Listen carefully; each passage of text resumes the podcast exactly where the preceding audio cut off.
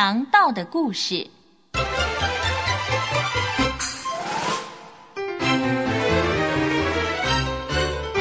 从前，伯乐山上有一个有名的强盗，他的名字叫做马上飞。人们一听到他的名字就手软脚软，因为他是有史以来最凶狠、最残暴的杀人魔王，而且手下还养了无数个打手、骗子以及小偷，他们个个都是杀人不眨眼、吃人不吐骨头的恶棍。每当有人经过他的地盘，马上飞便像风一般的骑马冲过来，像山一般的挡在他们的前面，用大炮那么粗的手枪指着他们说。要钱还是要命？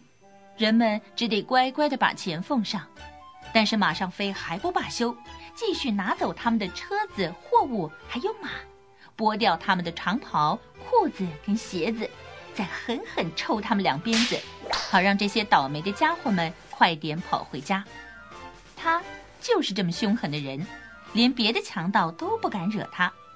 所以不久之后，马上飞就变成了全区最有钱的人。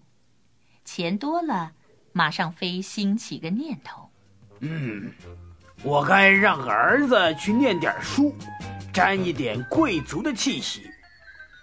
虽然我只是个强盗，但是我也希望我儿子能够得到跟贵族同样的教育，像怎么样讲文雅的话啦。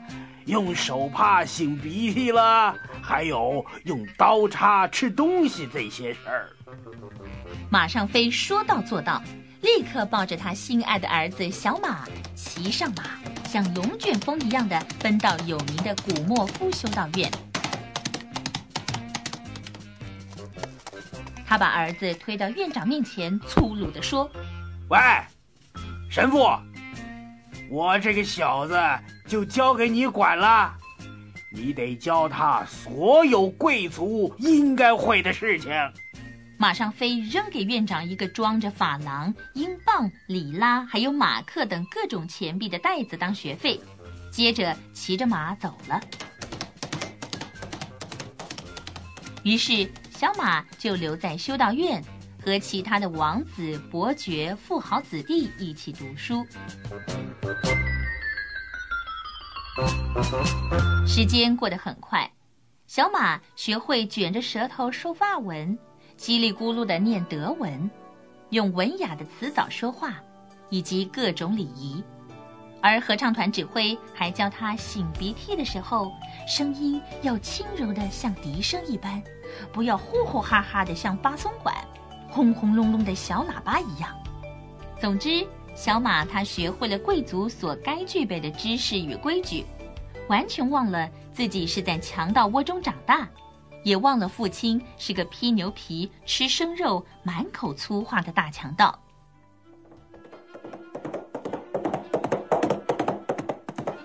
有一天，马上飞的喽啰突然闯进修道院中，抓了小马就跑。原来马上飞快死了。他正等着见小马最后一面呢。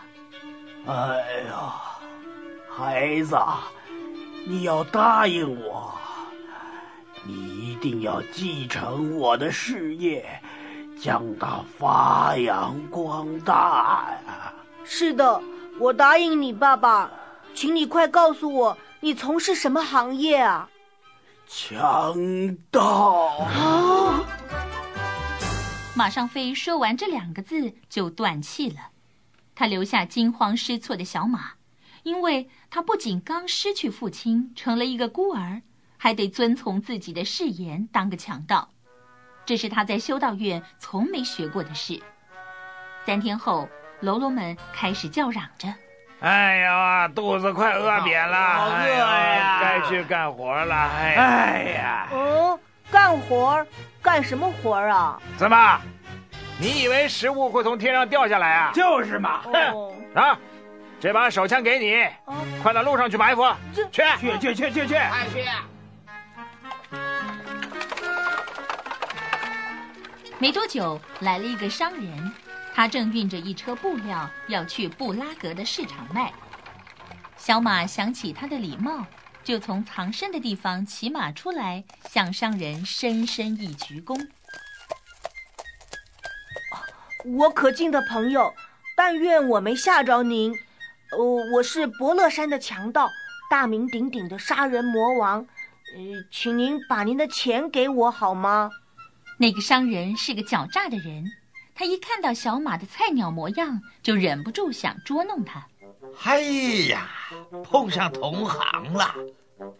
我也是个强盗，我是吸血鬼葛佩达。哦，呃，很对不起，我没听过您的大名。我刚刚继承先父马上飞的事业，对这行不太清楚。啊，您是老马的儿子？是的。哎呀，我跟您父亲啊是生死之交呢。事实上啊，前不久他还慷慨地把这块地盘送给我呢。哦，是这样啊，对不起，对不起，我不该擅闯别人的地盘。啊，没什么啦。老马曾经跟我约定，如果他的手下误闯我的地盘，就得缴出手枪、帽子和衣服。于是，小马恭敬地把手枪、插着鸵鸟毛的帽子和英国制的天鹅绒衣裳双手奉上。受骗的小马回去以后，被喽啰们狠狠地骂了一顿。啊！你这哪像强盗啊！哎，我我警告你啊，下次见人就杀，知道吗？哦，我我知道了。第二天，小马配着镶满钻石的宝剑守在路旁。一会儿，来了一辆载满了货物的大马车，小马走出来，对车夫挥舞着宝剑。对不起，我可敬的先生，我必须杀了你，麻烦你快点做临死前的祈祷吧。车夫听得莫名其妙，但也只好照做。事实上，这个车夫从来没上过教堂。这时，他说了一句：“我们在天上的父啊，呃，下下一句该怎么说呢？啊啊，呃，您是不是很久没有上教堂了？”哎呀，您看看，我整日奔波，忙碌了整整三十年没进教堂，哎，这真是罪孽深重啊！我好怕死后啊，灵魂会被打入地狱中，请您让我去镇上的教堂。向上帝忏悔，然后我再回来受死，说不定上帝会因此而宽恕我的罪呢。嗯，我记得修道院的神父曾经告诫我们，灵魂若不被赦免，将被投在永不熄灭的地狱之火中，受尽煎熬。好吧，我答应你，你骑马去吧，这样子会快一点。车夫当然没去教堂，他到镇上去找了几个帮手回来，狠狠地揍了小马一顿，并且夺走他的宝剑和马。唉，这位有同情心的强盗简直是倒霉透了。哼，我下定决心，下回一定要做一个凶狠的强盗。小马耐心地躲在草丛里等待机会。这时，一辆篷车缓缓驶来，小马轰的一声跳到马车前，粗声粗气的叫：“哈，要钱还是要命？”没想到车夫不说话，篷车里却钻出了一个胖太太。她双手叉着腰，张开血盆大口，像连珠炮似的冲着他破口大骂：“你这个混球王八蛋土匪，居然敢在光天化日下，还有袭小马被骂得晕头转向的，就连强盗也没说过这么多这么脏的脏话呀。他只好低头赔不是。哦，对不起，对不起，我不知道车上有位女士。哼，不仅有女士，还是一位高贵的女士呢。是你这小蠢货，竟然敢耽误我买衣服的时间呢！对不起，对不起。说着说着，这个胖女人又噼里啪啦的骂了起来，吓得小马捂着耳朵拔腿就跑。彬彬有礼、慷慨仁慈的小马没有一次抢到东西，反而都白白奉送许多东西给别人。不久之后，他完完全全的破产了。他的喽啰们觉得有这样的老大实在太丢脸，于是散了伙去做老老实实的工作，再也不肯承认自己是伯乐山的伙计。可怜的小马一个人待在山洞里，饿的是前胸贴后背，只好去向修道院长求助。小马流着眼泪。把自己如何对父亲发誓要当强盗，以及自己抢劫失败的经过告诉院长。院长，学校教我的彬彬有礼、循规蹈矩根本就没有用，害得我像个傻瓜似的被人家愚弄嘲笑。亲爱的孩子啊，我很同情你的遭遇，可是当强盗是犯法的。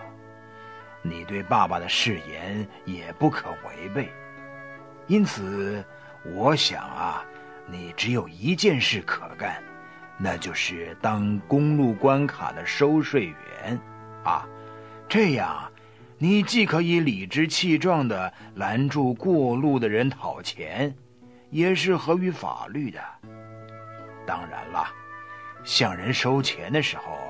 也可以用上学校教你的礼貌。是，好心的院长给市长写了一封信，请求他给小马一个收税员的工作。